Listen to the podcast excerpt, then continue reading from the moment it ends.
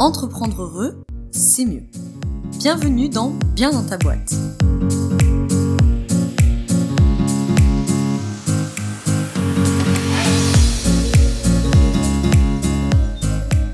Bonjour à toi, bienvenue dans ce nouvel épisode du podcast Bien dans ta boîte. Je te retrouve aujourd'hui avec un épisode du format debug qui est le format court de Bien dans ta boîte pour nourrir une réflexion ou sauter une épine du pied. Aujourd'hui, on va être quelque part entre les deux, puisque comme tu l'as vu dans le titre de l'épisode, on va parler des bénéfices secondaires du triangle de Karpman. Alors, si jamais cette histoire du triangle de Karpman n'est pas très claire, je vais en faire un tout petit rappel de 30 secondes, mais si tu as besoin de voir plus d'infos, je te mets dans la description le lien vers un ancien épisode des bugs où je présentais du coup ce fameux triangle de Karpman, donc victime, sauveur, bourreau. Le but de cet épisode, c'est que tu puisses aller un petit peu plus loin et aller voir ce qu'il y a derrière, c'est-à-dire quels sont en fait les bénéfices cachés à utiliser la posture du sauveur, la posture du bourreau, la posture de la victime, etc. etc. Avant d'attaquer le contenu de cet épisode, je me permets de te préciser que euh, si tu as besoin d'aller plus loin sur ce genre de thématique, j'ai deux options pour toi. Soit euh, tu es professionnel de l'accompagnement, coach, thérapeute, consultant, formateur, ce que tu veux. Et euh, le 17 avril attaque la deuxième promo de la formation accompagner les problématiques relationnelles, dont le triangle de Karpman bien sûr fait partie, dont toute l'analyse transactionnelle d'ailleurs fait partie. Donc si tu veux pouvoir décortiquer un conflit ou une difficulté relationnelle, avoir des outils concrets pour sortir d'un conflit ou d'un schéma répétitif et ou d'un schéma répétitif, et trois, comprendre et sortir des jeux psychologiques, cette formation elle est faite pour toi. Je te mets dans la description le lien vers la formation et vers l'appel découverte gratuit pour qu'on voit si euh, voilà, c'est fait pour toi, que tu m'expliques ta situation. Et si tu es là plutôt à titre entre guillemets particulier, alors je te mets dans la description le lien vers le coaching sur mesure pour que là, euh, mon accompagnement euh, individuel euh, répondra mieux. Et puis, tu as aussi, bien sûr, l'appel découverte si tu en as besoin. Alors, pour rentrer dans le vif du sujet, tu vois, je te disais, la formation problématique relationnelle, le troisième objectif, c'est de comprendre et sortir des jeux psychologiques. Bon, et eh ben cette histoire du triangle de Cartman, c'est exactement ça, c'est ce qu'on appelle un jeu psychologique. Alors, le triangle de Cartman, c'est un hein, jusque-là, merci, avec trois positions, la posture du sauveur, que beaucoup connaissent, la position de la victime et la position du bourreau, que des fois tu retrouveras aussi sous le nom du persécuteur. L'idée, c'est que quand j'ouvre un jeu psychologique, souvent évidemment c'est inconscient, mais dans la relation, il y a des moments où j'ouvre un jeu psychologique par un mot, une expression, une attitude, qui, quelque part, tu sais, comme si tu posais un plateau de jeu sur la table et tu mets ton pion sur euh, l'une des trois positions. Et entre guillemets, t'attends de voir ce que l'autre y fait. Si l'autre il prend une place complémentaire à toi, eh ben là j'ai envie de te dire, allons-y, en avant Guingamp, le jeu est lancé.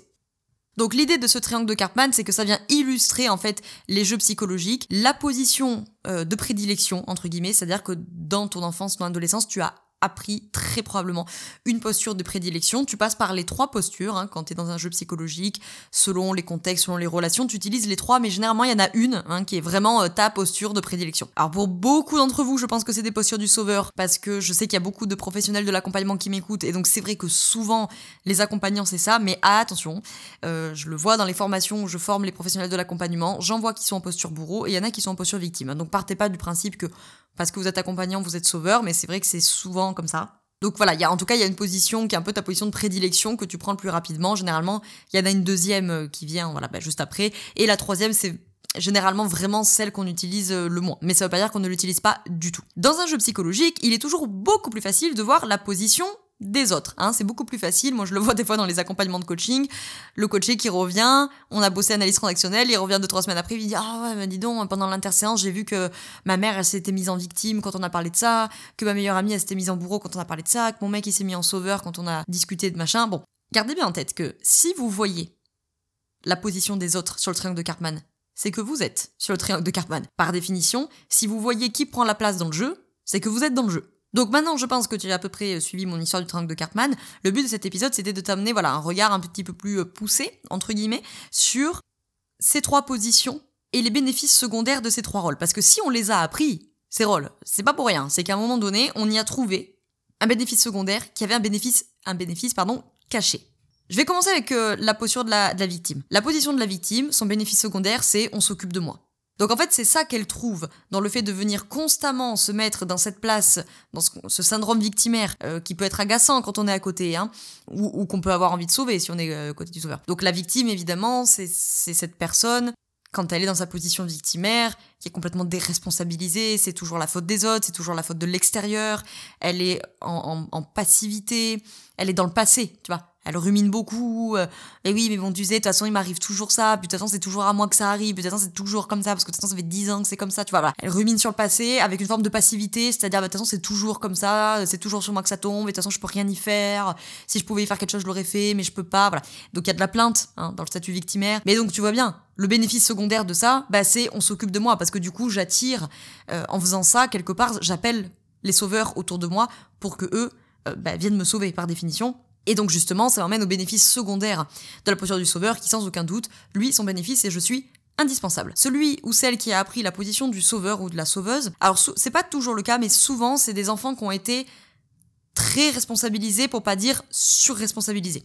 Et donc du coup, ils ont appris à tellement prendre la responsabilité pour les autres qu'ils ils ont appris des fois malgré eux hein, à se rendre indispensables. Et en fait, la confusion du sauveur, elle vient que lui, il a appris à confondre être aimé et être indispensable. Donc son bénéfice secondaire, c'est d'être indispensable. Sous-entendu, je suis donc reconnu et donc je suis aimé. Et donc bah, forcément que ça fait de très bons duos avec les victimes. hein. Euh, nécessairement, ça fait de très bons duos avec les victimes parce que il y en a un qui dit occupe-toi de moi et l'autre qui dit ah mais c'est formidable, si je m'occupe de toi, tu vas me reconnaître et tu vas m'aimer. Donc euh, voilà.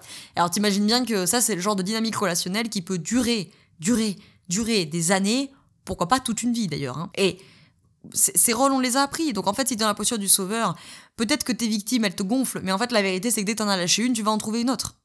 Et enfin, il nous reste la posture du bourreau, la posture du persécuteur, ça dépend, on trouve les, les, les deux appellations. Alors lui, je te laisse deux secondes pour y réfléchir, parce que je pense que la victime, on voit assez bien qu'elle veut qu'on s'occupe d'elle, le sauveur, on voit assez bien qu'il veut être euh, indispensable, et donc qu'à travers ça, il veut être reconnu, il veut être aimé, mais des fois, le bourreau, on voit un petit peu moins bien ce que lui, il cherche. Le bénéfice secondaire de la posture du bourreau, c'est d'être respecté. Généralement, celui qui est en position bourreau, il a appris dans son enfance, son adolescence, bref, dans son chemin de vie, que son territoire était infracté, que son territoire psychique était envahi. Et donc lui, ce qu'il a appris à faire, c'est à mettre des, des- comme des fils barbelés, on va dire, devant son territoire, parce que ça vient le protéger, ou tout du moins il a l'impression que ça vient le protéger. Et donc en étant dans une posture de persécuteur qui peut être agressive, euh, qui peut être un peu confrontante, voire qui peut être très agressive d'ailleurs, voire violente, lui, ce qu'il cherche à faire, c'est si tu me crains, tu me respectes. Tu vois, donc le, le, le sauveur, par exemple, lui, il confuse si tu as besoin de moi, alors tu me reconnais donc tu m'aimes. Le bourreau, sa confusion, c'est si tu me crains, alors tu t'approcheras pas de mon territoire et donc tu me respectes. Donc ça, c'est le bénéfice secondaire du bourreau, je suis respecté. Donc je te fais un récap. La victime, c'est on s'occupe de moi. Le sauveur, c'est je suis indispensable. Et le bourreau, c'est je suis respecté. J'espère que ça t'a intéressé cet épisode et que ça t'aura donné peut-être une autre vision de ces jeux psychologiques. Ça peut t'aider du coup euh, dans tes prochaines relations parce que peut-être que la prochaine fois que voilà, je sais pas, tu fais face à un bourreau par exemple, alors surtout si t'es en posture sauveur, par définition le sauveur ce qui craint par-dessus tout c'est la posture du bourreau. Parce que par définition le bourreau ne lui apportera jamais l'indispensabilité et la reconnaissance qu'il cherche en étant sauveur. Donc généralement les deux ils s'entendent pas très bien là, alors que les victimes peuvent très bien chercher des bourreaux hein, par définition si t'es dans la posture du sauveur, il y a fort à parier que les bourreaux, tu les aimes pas beaucoup. Et donc, euh, peut-être que la prochaine fois que tu seras face à quelqu'un qui se met euh, dans une posture de bourreau, ou que tu as déclenché qui se met en posture de bourreau, tu pourras prendre un petit peu de recul et de dire, oh, ok, elle a besoin que je la respecte, en fait. Elle, a, elle sent son, territoire qui est menacé, à tort ou à raison. Elle a ses raisons, elle sent que son, territoire est menacé. Donc, vas-y, moi je vais me calmer un petit peu, je vais peut-être faire un, pas de côté ou un, un pas de recul pour... euh, rabaisser un petit peu la tension et qu'on puisse tous les deux revenir sur notre posture euh, de l'adulte. Si tu comprends pas ce que je raconte avec cette histoire d'adulte, je te mets dans la description le lien vers un épisode du podcast euh, format long sur les états du mois pour tout comprendre à ces histoires de d'adultes, d'enfants, de parents nourriciers, clac, clac, clac, clac, toute la clique, euh, dont est issu le triangle de Cartman, hein, puisque la victime est un enfant inadapté, le sauveur est un parent nourricier inadapté et le bourreau est un parent normatif inadapté. Bref, si t'as besoin de travailler tout ça, je te retrouve en coaching sur mesure. Et si t'as besoin d'apprendre tout ça et d'accompagner avec tout ça, alors je te retrouve dans la formation Accompagner les problématiques relationnelles. La deuxième promo, je te le rappelle, attaque le 17 avril. Je te remercie d'avoir écouté cet épisode jusqu'au bout. Si c'est le cas, qu'il t'a plu, n'hésite pas à le partager avec quelqu'un autour de toi qui, euh, selon toi, euh, voilà, gagnerait à l'écouter et à travailler un petit peu sur ces sujets-là. Et ou à laisser 5 étoiles sur Apple Podcast. C'est gratuit, ça prend deux secondes et moi, ça m'aide beaucoup. Je te remercie d'avoir écouté cet épisode jusqu'au bout. Je te souhaite une très belle journée ou une très belle soirée selon quand tu m'écoutes. Et surtout, je te souhaite d'être bien dans ta boîte. Ciao, ciao.